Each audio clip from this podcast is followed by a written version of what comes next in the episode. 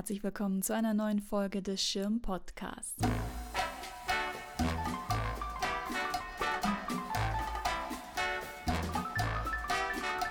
Die Werke Lee Kressners sind weiterhin in der Schirm zu sehen, noch bis zum 12. Januar 2020.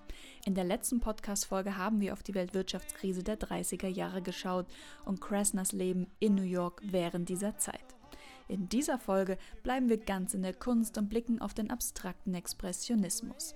Lee Kressner war eine zentrale Figur dieser durch und durch amerikanischen Kunstrichtung und eine von wenigen Frauen, die sich als Künstlerin in dieser größtenteils männlichen Domäne behaupten konnte.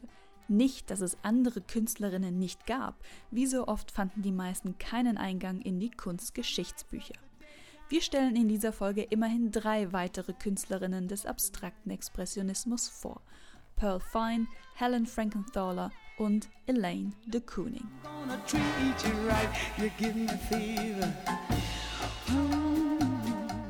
Diese vier Frauen, Lee Krasner eingeschlossen, waren auf unterschiedliche Weise miteinander verbunden. Natürlich durch ihre Zugehörigkeit zum abstrakten Expressionismus. Sie gehörten der New Yorker Downtown-Kunstszene an, hatten wie die meisten Künstlerinnen und Künstler der Zeit ihre Ateliers in diesem Stadtteil. Sie verkehrten in den gleichen Kreisen, hatten gemeinsame Freunde und waren selbst zum Teil miteinander befreundet. Sie stellten immer wieder in den gleichen Ausstellungen aus. Alle vier, also Krasner, Fine, Frankenthaler und de Kooning, waren an der bahnbrechenden Ausstellung Ninth Street beteiligt, die 1951 in der, Überraschung, Ninth Street, also in der 9. Straße in Downtown New York stattfand, in einem dem Abriss geweihten Geschäftsgebäude. Die Künstler, also die Downtown Group, die sich wöchentlich im Rahmen des Artists Club trafen, fühlten sich von der Kunstkritik der Zeit nicht beachtet und organisierten diese umfangreiche Schau, an der noch weitere über 60 Künstlerinnen und Künstler beteiligt waren. Auf dem Ausstellungsplakat waren sämtliche Namen der Beteiligten zu lesen, und wenn auch meistens auf die gleichen berühmten Namen verwiesen wird, Pollock, Motherwell, Klein, de Kooning, Hoffmann oder Gaston, waren auch einige der bedeutenden abstrakten Expressionistinnen vertreten. Neben Lee Kressner, Joan Mitchell und Grace Hardigan eben auch Pearl Fine, Helen Frankenthaler und Elaine de Kooning.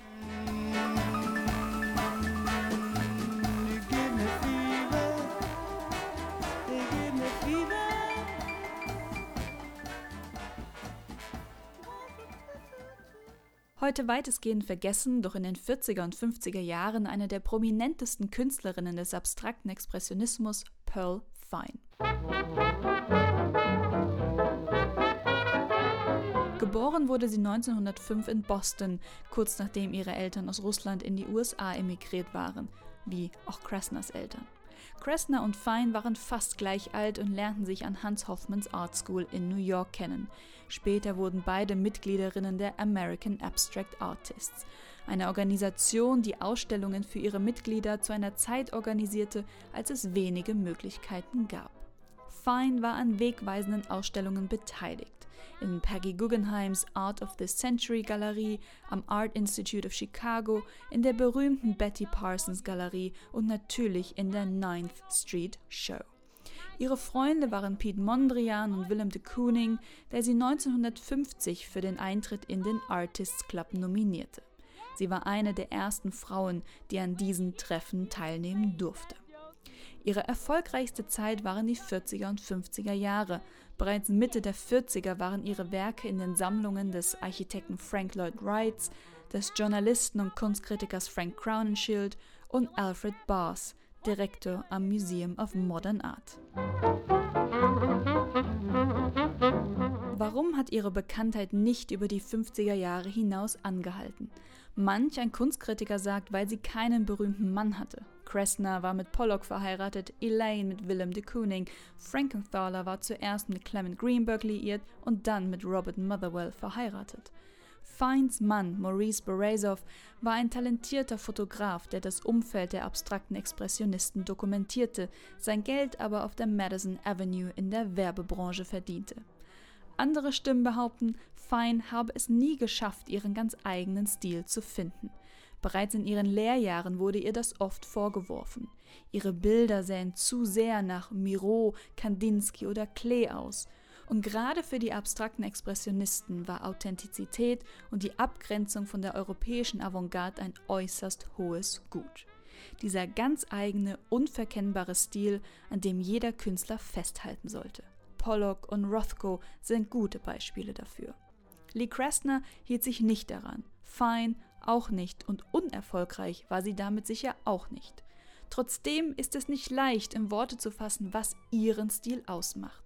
Zu sehr sieht man in ihren Bildern hier die Verwandtschaft zu Rothko, dort zu Miro. Aber beirren ließ sie sich nicht. Sie malte bis an ihr Lebensende und blieb genauso lange der abstrakten Malerei treu. In den 60er Jahren wurden ihre Bilder ruhiger, weniger gestisch, oft konzentrierte sie sich nur auf eine oder zwei Farben in ihren Bildern. Die Formen wurden geometrischer, die Flächen größer. Girls were made to take care of boys to be kind and beautiful.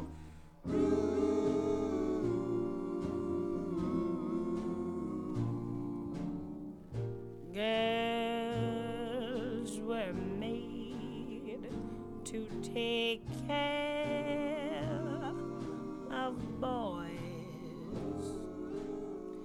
In den 40er und 50er Jahren hatten sich zahlreiche Künstler außerhalb von New York in Springs auf Long Island niedergelassen. Neben Pearl Fine auch die Ehepaare de Kooning sowie Krasner und Pollock, wo sie die rund 20 Jahre jüngere Helen Frankenthaler besuchen kam.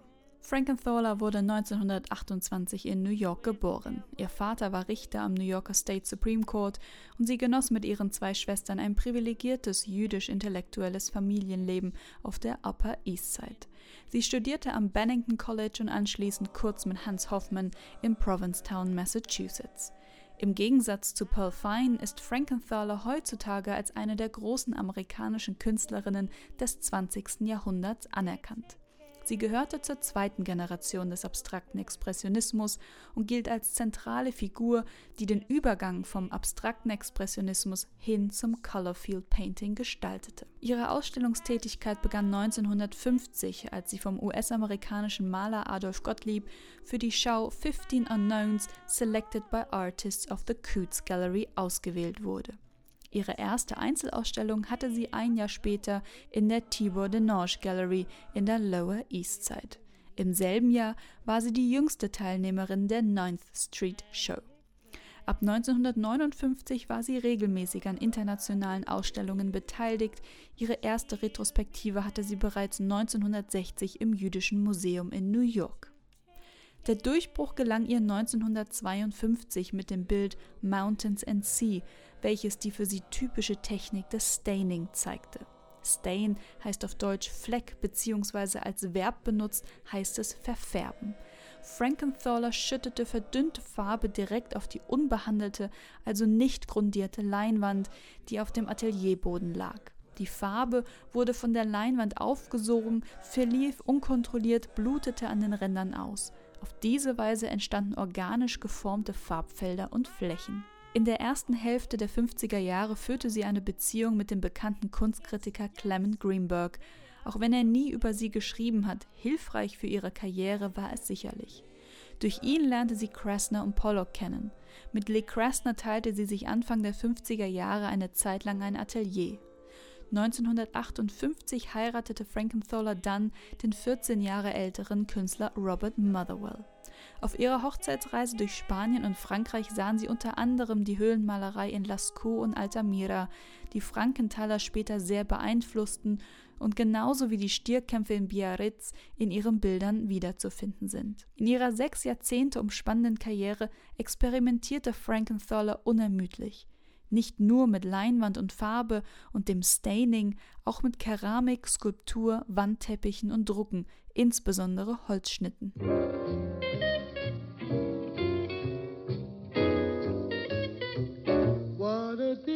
Difference a day made, 24 little hours brought the sun and the Stierkämpfe und die Höhlenmalereien in Lascaux und Altamira haben auch ihren Weg in das Werk Elaine de Koonings gefunden. Sie ist sicherlich die bekannteste unter den drei Künstlerinnen, die wir in dieser Folge vorstellen.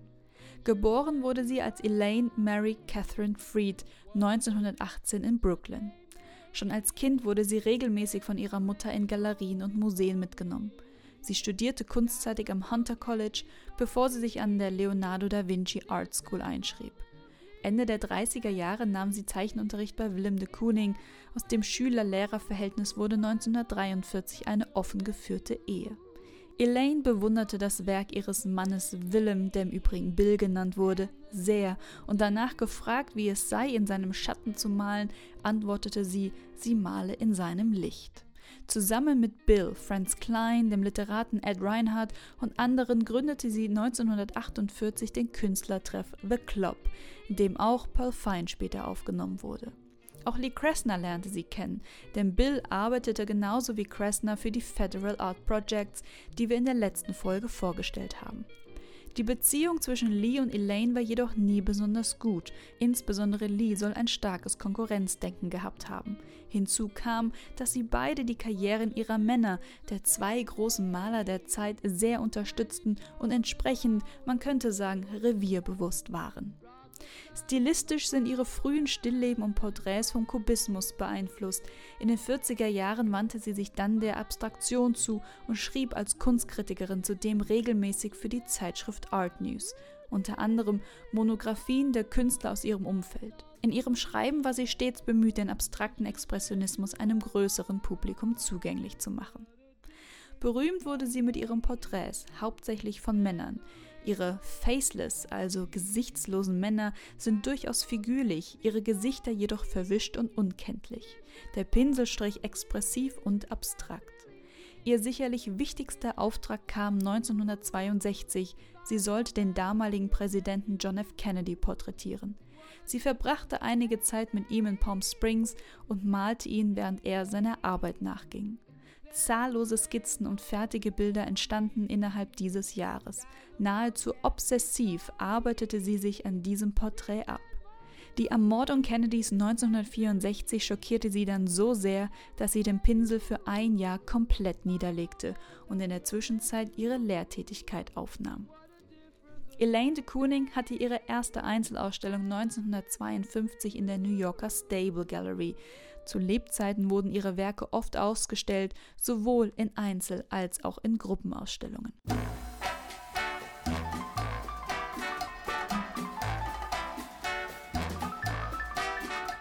Wer mehr über diese Frauen lesen möchte, sollte sich Mary Gabriels kürzlich erschienenes Buch Ninth Street Women nicht entgehen lassen.